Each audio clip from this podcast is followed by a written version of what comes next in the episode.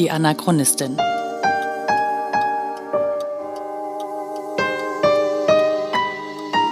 Ein Podcast über die Lebensgeschichte des Widerstandskämpfers Theo Hespers und seiner Nachfahren. Folge 21. Alfred und die Spitzel. Teil 1.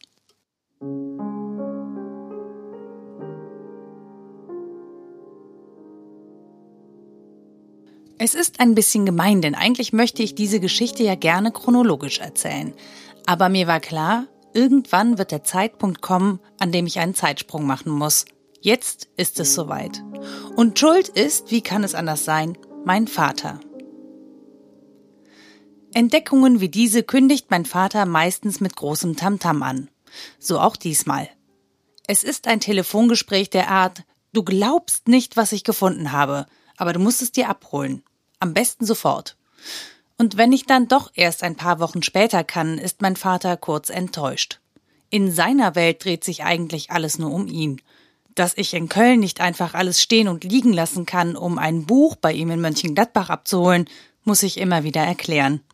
Diesmal hat er aber wirklich ein Schätzchen gefunden. Im Haus meines Vaters gibt es ein Zimmer, das ausschließlich mit seinen Sachen vollgestopft ist. Als er mir dieses Zimmer zum ersten Mal zeigt, habe ich das Gefühl, eine Zeitmaschine zu betreten. Er öffnet die Tür und sofort rieche ich den vertrauten Geruch von altem Papier, Staub und ganz dezent etwas Moder, weil all das, was jetzt in diesem Zimmer ist, eine Zeit lang in feuchten Räumen verbracht hat.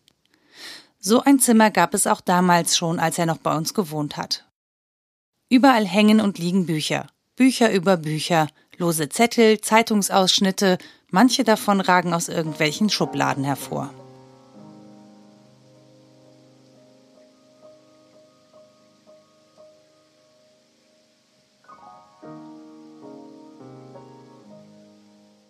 Zwischen diesen Stapeln aus Wäschekörben mit Papier und Krempel gibt es zwei schmale Wege, die mein Vater mit seinen 85 Jahren kaum unfallfrei passieren kann. Immerhin braucht er inzwischen zum Gehen einen Stock. Einen Überblick darüber, was da so alles liegt, hat er nicht. Nie gehabt. Aber er weiß, dass da Sachen drin lagern, die er mir unbedingt geben möchte. Und ein solches Schätzchen hat er zuletzt gefunden. Es ist das Buch von Alfred Katzenstein. Der Titel Katzenstein Einblicke ist in Gold auf den Buchrücken geprägt. Zwischen den mit schwarzem Stoff bezogenen Pappdeckeln befinden sich über 200 mit Schreibmaschine getippte DIN A4 Seiten. Dazwischen Schwarz-Weiß-Kopien von alten Fotos. Über meinen Großvater steht da nur ein bisschen was. Dafür erfahre ich umso mehr, was zu der Zeit, als mein Großvater schon im Exil war in Mönchengladbach, so alles passiert ist. Eine Perspektive, die ich bislang nicht kannte. Und die mir zeigt, was mein Großvater eigentlich wissen konnte über das, was in Deutschland passiert.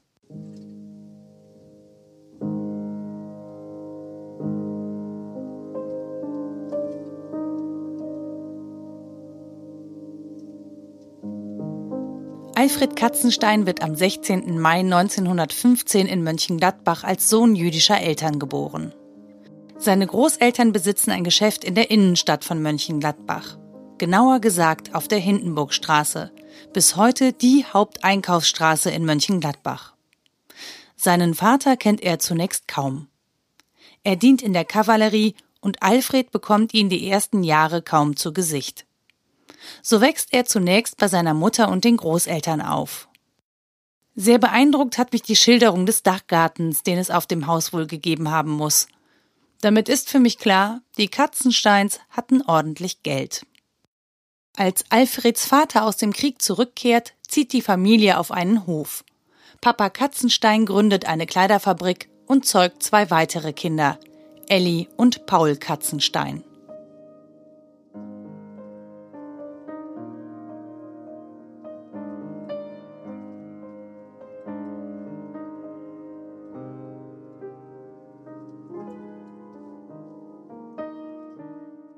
In seinen Einblicken erzählt Alfred allerhand über seine Schulzeit. Selbstverständlich geht er zunächst auf eine jüdische Schule, später dann auf ein Gymnasium.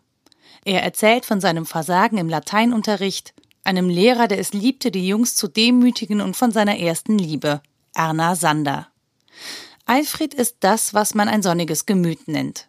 Was er schreibt, ist selbst dann unterhaltend, wenn es ernst wird. Zumindest wenn es um seine Kindheit und Jugend geht.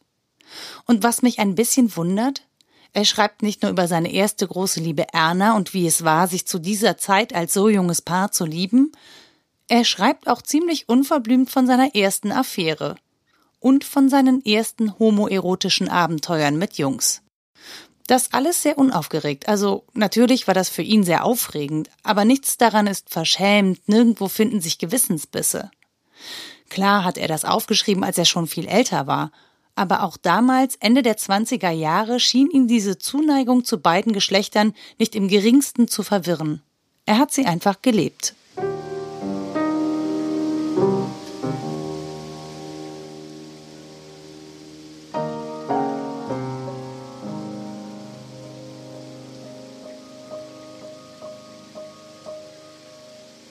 Tatsächlich kenne auch ich Alfred als Schürzenjäger und mein Vater ist sich ziemlich sicher, dass er damals, als er häufig zu Besuch bei meinem Großvater im Exil in Melikgebruck bei Romont war, auch hinter meiner Oma her war.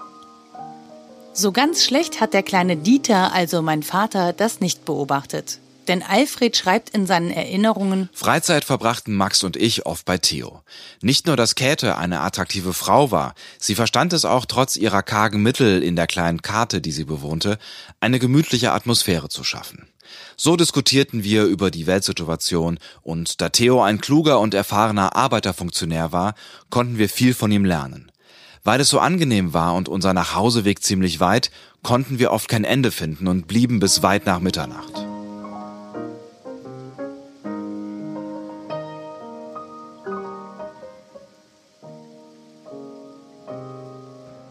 Aber wie kommt Alfred nach Mellikebruck zu meinem Großvater Theo? Die Geschichte beginnt kurz vor der Machtergreifung der Nazis. Alfred Katzenstein entdeckt die Jugendbünde für sich. Er tritt den Kameraden bei, einem jüdischen Jugendbund, und merkt irgendwann, dass er doch ein ziemlich verwöhntes, gut betuchtes Jüngelchen ist. Man darf nicht vergessen, Mönchengladbach ist damals eine Textilstadt. Viele seiner Freunde stammen aus Arbeiterfamilien und leben in wesentlich bescheideneren Verhältnissen als er. Statt in einem großen Haus mit Dachterrasse leben seine Freunde mit ihren Familien in kleinen Wohnungen. Über eines der Treffen der Kameraden schreibt Alfred als wir an einem Heimnachmittag zum ersten Mal über Marxismus sprachen, schockierte ich die Gruppe mit meiner Ansicht. Marxismus sei vielleicht gut für Arbeiter, die mehr vom Leben haben wollen, aber mich interessiere Politik schon deswegen nicht, weil es mir sehr gut ginge und ich als Sohn eines Kapitalisten höchstens etwas verlieren würde, was ich jetzt besäße. Alfred dürfte da so ungefähr 15 oder 16 Jahre alt sein. Er schreibt leider keine Jahreszahl dazu, aber das dürfte ungefähr hinkommen. Er beginnt sich mit Sozialismus und Kommunismus zu beschäftigen und ändert bald seine Haltung. Ihm wird immer deutlicher bewusst, mit welchen Privilegien er aufgewachsen ist. Paradoxerweise beginnt er in derselben Zeit erste Erfahrungen mit Diskriminierung zu machen. Denn die Propagandamaschine gegen die Juden ist längst angelaufen und ich weiß, das klingt total naiv, aber auch ich muss mir immer wieder bewusst machen, dass natürlich nicht mit dem Jahr 1933 ganz plötzlich der Judenhass in Deutschland losgebrochen ist. Nein, diese giftige Saat wurde lange vorher unters Volk gebracht. Die Rechten gab es längst und auch die HJ war bereits am Start, wenn auch zahlenmäßig nur ein kleines Grüppchen. Auch Alfred kannte den ein oder anderen HJler. Denn Anfang der 30er Jahre war es ziemlich hip, Mitglied in einem Jugendbund zu sein. Alfred schreibt, dass etwa die Hälfte seiner Klasse in irgendeinem Bund war. Das war 1932. Und schon damals bekommt Alfred Katzenstein die Schizophrenie der nationalsozialistischen Ideologie zu spüren.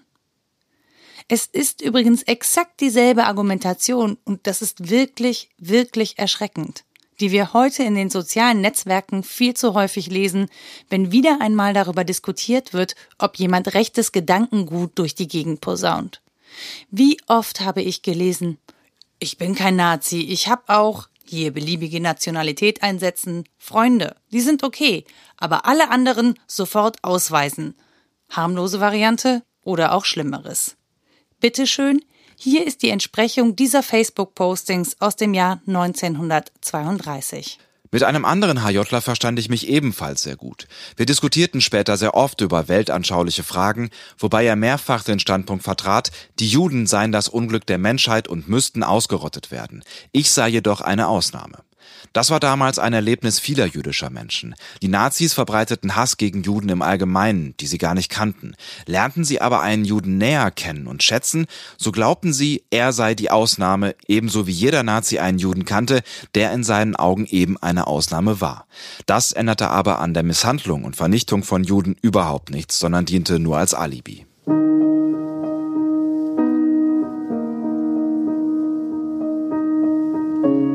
Reichstagsbrand und seine Folgen für Alfred. Als in der Nacht vom 27. auf den 28. Februar 1933 der Reichstag in Berlin brennt, bleibt das auch für Alfred nicht ohne Folgen. Alles beginnt mit einer Reise nach Amsterdam. Dorthin sind Gertrud Sander und ihr Freund Ernst geflohen. Gertrud ist die ältere Schwester von Alfreds großer Liebe Erna. Vorher hatten Gertrud und Ernst in Bonn gelebt und studiert. Wie viele Studenten zu jener Zeit und auch später immer wieder, hat sich das Paar politisch engagiert. Sie standen der KPD nahe und das war natürlich gefährlich, denn die KPD war zu diesem Zeitpunkt längst verboten. Für die Nazis war der Reichstagsbrand eine Art Startschuss. Ab jetzt konnten sie hemmungslos alle politischen Gegner verfolgen. Jude zu sein und dazu auch noch links war nicht die beste Voraussetzung, um in Deutschland sicher zu sein. Reisen war zu diesem Zeitpunkt allerdings noch kein Problem, und so sind Alfred und Erna mit dem Zug nach Amsterdam gefahren, um die beiden zu besuchen. Während der Reichstagsbrand in Deutschland als Startschuss für einen kommunistischen Aufstand hochgeputscht wurde, waren die ausländischen Medien ein wenig vorsichtiger in der Beurteilung des Ereignisses. Ich persönlich bin in Sachen Geschichte nicht bewandert genug, um eine eigene Meinung dazu zu haben. Für diese Geschichte hier ist das aber auch nicht so wichtig.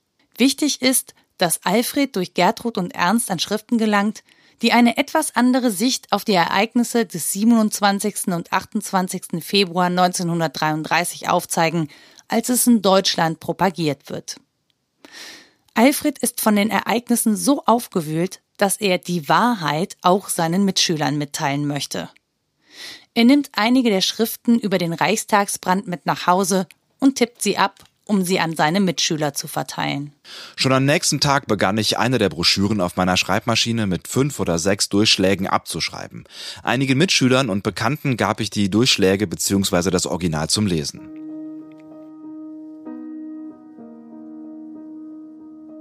Eines Nachmittags stehen vier Polizisten in Zivil vor der Tür und wollen Alfreds Zimmer durchsuchen. Einer der Polizisten, daran erinnert sich Alfred genau, heißt Abels. Ich kenne diesen Namen. Er wird später immer wieder in den Gestapo-Akten über meinen Großvater auftauchen. Die Männer durchsuchen das Zimmer von Alfred Katzenstein. Dummerweise lag das Blaupapier, mit dem ich die Reichstagsbrand-Hintergründe vervielfältigt hatte, noch in meinem Papierkorb neben dem Schreibtisch. Und natürlich nahmen die Gestapo-Leute das mit. Obwohl ich glaubte, dass es unmöglich wäre, aus diesen Blaupapieren noch etwas zu entziffern, da ich ja mindestens zwölf Seiten damit durchschlagen hatte, fühlte ich mich doch verunsichert.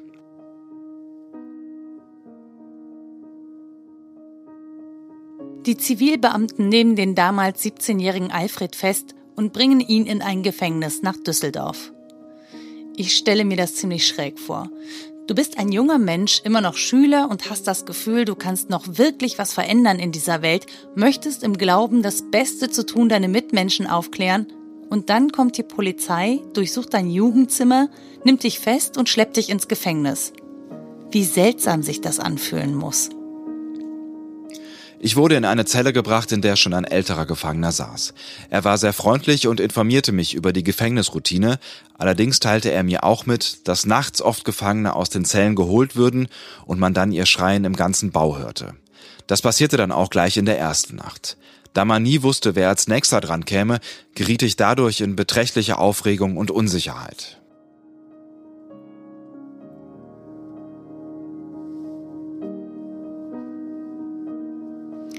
Am nächsten Morgen erfährt Alfred im Waschraum dann gleich noch ein paar Details, die ihm das Leben retten sollen.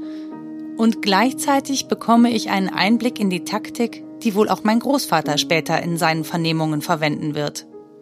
Schon wieder fühle ich mich an dieser Stelle völlig naiv. Ich habe mir noch nie Gedanken darüber gemacht, was da wohl zwischen den Gefangenen so ausgetauscht wird. Was sie überhaupt austauschen können. Wie auch. Ich war ja nie in der Situation, politisch gefangen zu sein und Angst um mein Leben zu haben. Aber genau in dieser Naivität bin ich an diesem Punkt der Geschichte wahrscheinlich eine gute Entsprechung für den jungen Alfred. Und wieder kann ich nur sagen, wie krass. Eben warst du noch Schüler, denkender Mensch mit Haltung und Meinung, und einen Tag später bist du plötzlich politisch Gefangener und musst um dein Leben fürchten. Aber die Gefangenen kümmern sich umeinander und Alfred bekommt einen lebenswichtigen Hinweis. Er wird ihm im Waschraum zugeflüstert. Plötzlich stand jemand neben mir und wollte flüsternd wissen, sprechen war verboten, warum ich hier sei. Ich schilderte kurz meine Situation. Er sagte mir, er sei Willi Eggerath. Ich kannte seinen Namen schon von Theo Hespers und hatte sofort Vertrauen zu ihm. Er nannte mir einige Namen von Genossen, die die Nazis schon ermordet hatten. Falls ich Namen nennen müsste, sollte ich nur diese nennen. Mein Großvater wird in den Verhören exakt dasselbe tun. Er nennt immer nur Namen von Menschen, die bereits von den Nazis verhaftet oder ermordet worden sind. Schon in den aller, allerersten Verhörprotokollen. Und irgendwie kommt mir der Gedanke, dass es vielleicht genau diese Geschichte von Alfred ist, die ihn zu dieser Taktik veranlasst. Acht Tage lang muss Alfred auf sein Verhör warten.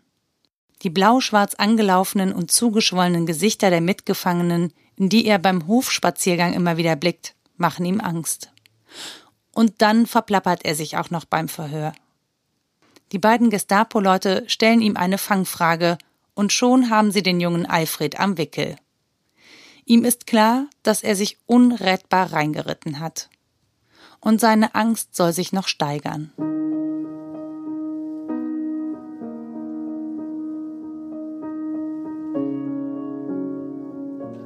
Am nächsten Tag war ein großer Appell auf dem Gefängnishof vorgesehen. Es hatte sich unter den Gefangenen herumgesprochen, dass der Gauleiter Florian derartige Appelle nutzte, um Gefangene, deren Gesicht diesem brutalen Schläger nicht gefiel, entweder ins Konzentrationslager oder zur Sonderbehandlung, das hieß Mord, durch die SS herauszuholen.